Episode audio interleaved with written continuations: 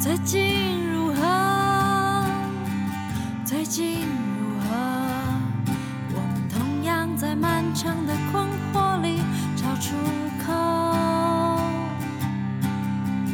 再进入河，再进入河，当你这样问我，我依然还在漂泊。他尝过一口好菜，你唱过一口好声音，我听过一口人生百态。不同的维度，不同的感受，给你不一样的感觉。我们是三口组。大家好，我是植荣，大家好，我是若恒。今天要来跟大家谈一谈关于梦想。梦想，对，梦想。嗯，其实我相信每一个人都有这样的一个经验哈、就是当你小的时候，你曾经看到一个人，或者看见一件看到一件事，你会觉得说，将来我长大，嗯我也要变成一个这样的人，或者是我也要做出一个什么什么的事。嗯因为在那一刻的时候呢，你的心里面有一个感动，嗯然后那个感动会持续很长的时间，会有一种很强大的一种生命力贯穿你的全身，告诉你自己说，你这辈子活着好像就是为了这件事。热，血沸腾，，对，呃，对，热血沸腾，而且你会有一种被点燃的感觉，整个人嗯的、就，即便你是一个孩子，你都会觉得，对我这辈子好像就是为了这个来的。嗯但是人有一个问题，就是他会为了要接受新的挑战跟危险而忘记那个感动，也嗯就是说，他很难一直保持在那个广那个感动的感受里面，嗯他必须要赶快。把那个感动让它褪色掉、退化掉，好让他专注于下一个挑战跟危险。本能，本能，人的本能。嗯但其实人的生命中没有那么多的挑战跟危险，嗯但人却一直忘记他的感动。嗯所以我今天要跟大家谈一谈，就是你是不是也跟我一样，小的时候有一个梦想呢？嗯那我今天为什么请若恒来跟我一起谈这个议题的原因，是因为我觉得若恒是一个有梦想的人，对吧？嗯，那若恒，你的梦想是什么呢？做音乐，做音乐哦。那我觉得你现在可以算是四分之三个音乐人了。嗯，四分之三，四分之三的意思就是说，你还保留了四分之一没有办法完全的投入嘛，对不对？但我知道你在做这个，你现在目前有创作啊，有一些呃表演啊， 嗯成为一个可以四处去呃驻唱的歌手之前，曾经有很长的一段时间，你的梦想是被质疑的，对吗？嗯，可以说是被质疑嘛，嗯可能因为别人也不清楚我对这个梦想抱有多大的感动，对，嗯所以一定会啊，一定嗯会，别人就觉得你做音乐要花那么多钱，然后到最后出来还不是赚少少的，好像每个艺术家最初会被质疑的都是 你收成你入对你成你你你要成就一个艺术的呃质感或者是一个艺术的梦想，你要花费很多，嗯，但是你得到的报酬不成比例，对，对不对？就是嗯你会饿死，比如说像范谷啊，大家就会讲说，你看那些都好惨哦，都死了以后才成名，你要那么惨吗？对不对？别傻了。而然后且你又不一定有别人那么有才，对，人家至少也是反骨，死了还会被记 住，对不对？你谁啊你？ 那你那个时候呃要学音乐嘛，小时候就学音乐，然后嗯你好像大学的时候本来想要念音乐系，对不对？对，要准备要考了，对，就是已经在，因为我们有主主修、副修，已经在准备主修跟副修，然后还有乐理，你的主修副修是什么呢？就是钢琴跟大提琴。你已经在准备了，嗯对，，然后呢，发生什么事？嗯，就是家里觉得学音乐太贵了，嗯支付不了我嗯之后的开销，嗯就是在准备考试的时候，其实就有开销，就是要对，找老师，嗯就会有压力，嗯所以嗯，家人就会问说你要不要考虑去考别的、念别的这样。嗯嗯，嗯我先我先跟大家分享一下，就是若恒他其实是蛮会念书的，所以他是有资格去除了数科考这个钢琴跟大提琴之外，他其实是有资格去想一想说，那我可以去念别的什么学校，对不对？ 嗯就是他成绩算还不错，这样，所以在家人的游说底下，你就放弃了这个考音乐系的梦想，因为念音乐系不是家家里能够负担得起的，嗯。你就放弃了。放弃之后有没有非常的沮丧？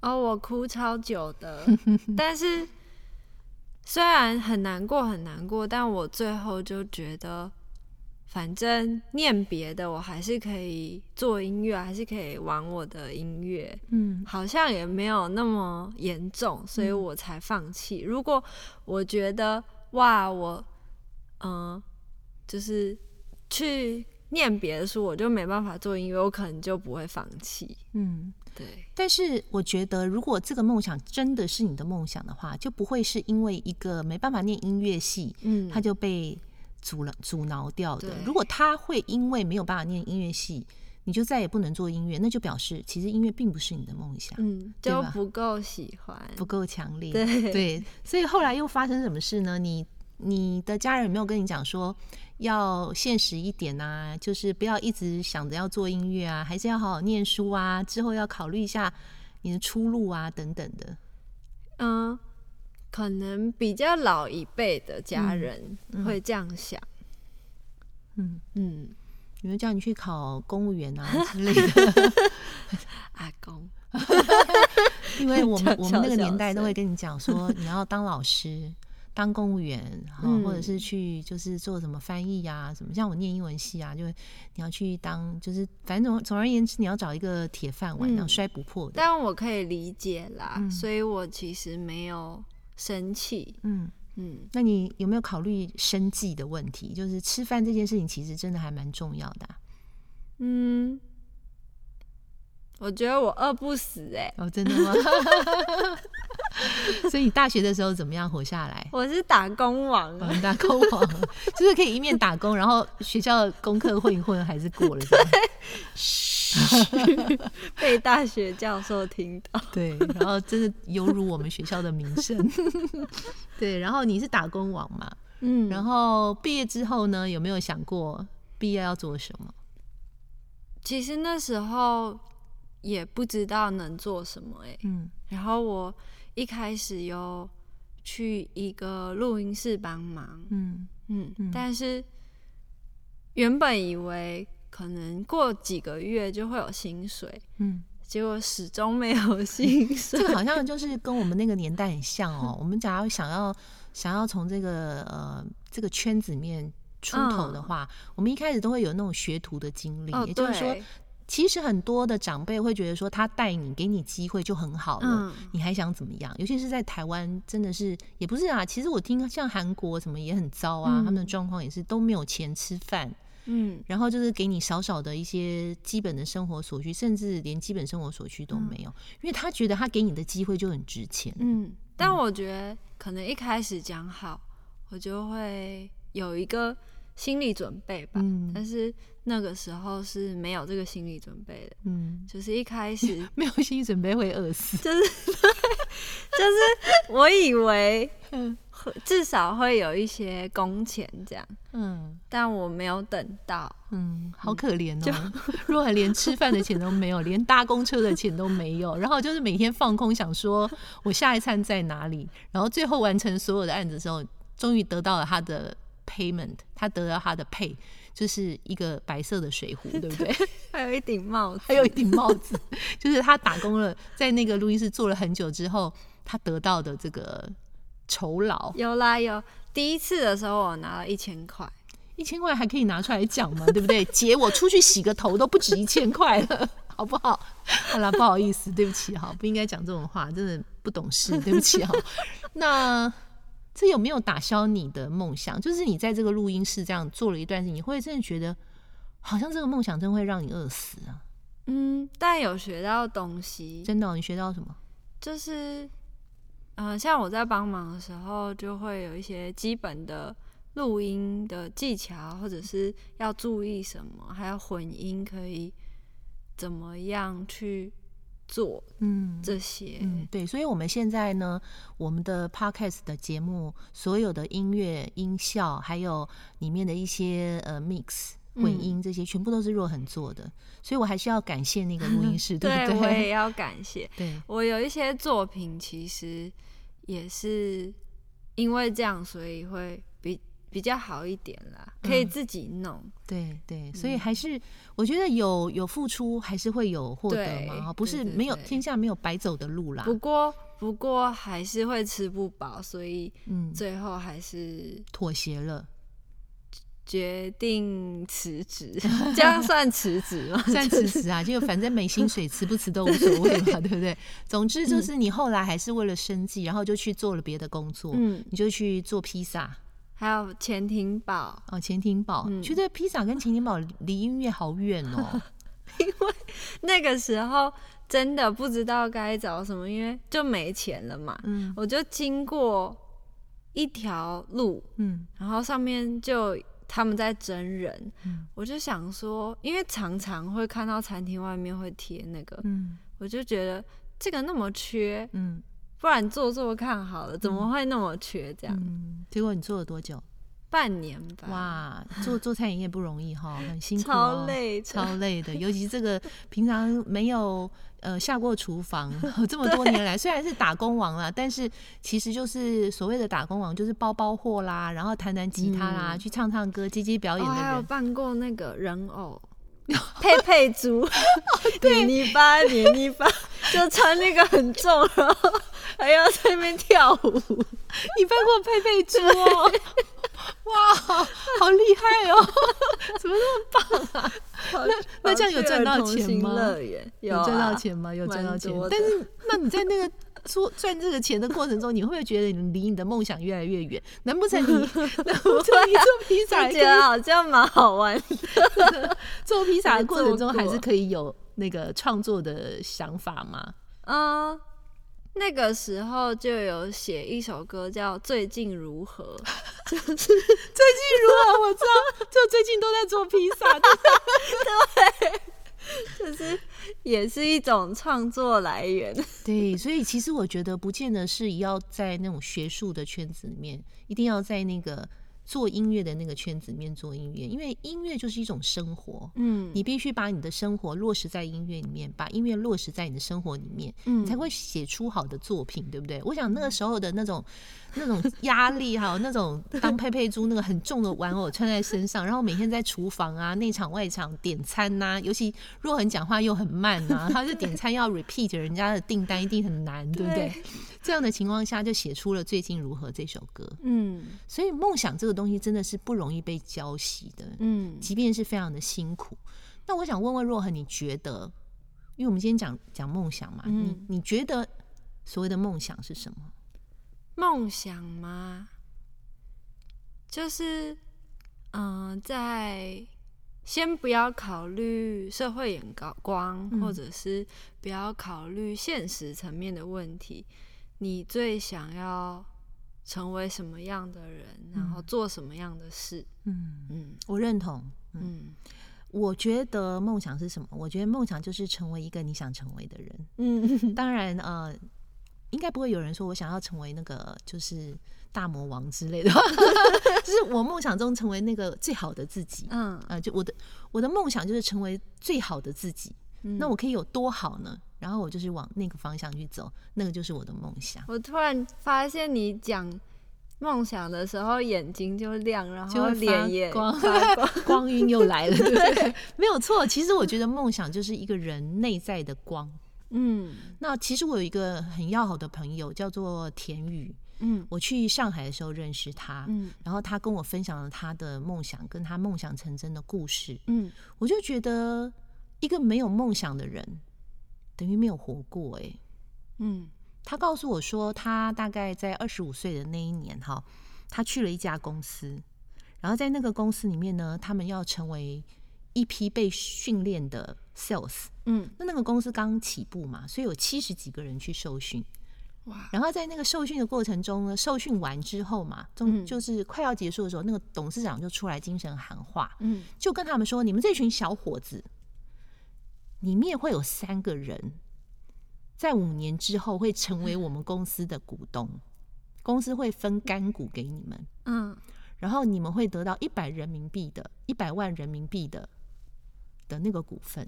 哇，一百万人民币耶，对，然后呢，你知道吗？这个这个有趣的事情就来了。”然后他们中午就出去吃饭，就放饭嘛，就出去吃嗯饭的时候，他就跟他们一起在那边上课的同学，他们就问，就聊天这样子。嗯然后就问他们的打算啊，接下来要做什么什么，他嗯就突然发现一件事情，他发现那七十几个人里面呢，只有他一个人相信这件事，这句话是真的， 也就是说。董事长说：“你们这里面有三个人，嗯给你们三个名额哦，可以拿到一百万的人民币只有他股份。相只有他信相信，只有他相信这件事，因为他心里面就一直想说，我一定要成为那三个人中的一个。嗯殊不知，其实没有另外两个，这七十几个人里面只有他一个人相信。那为什么我会知道这个故事呢？因为田宇后来成为了这家公司的总经理，哦，他就当下他就坚决的相信说他会成为那一个股东，嗯然后他这一辈子就非常非常的努力哈。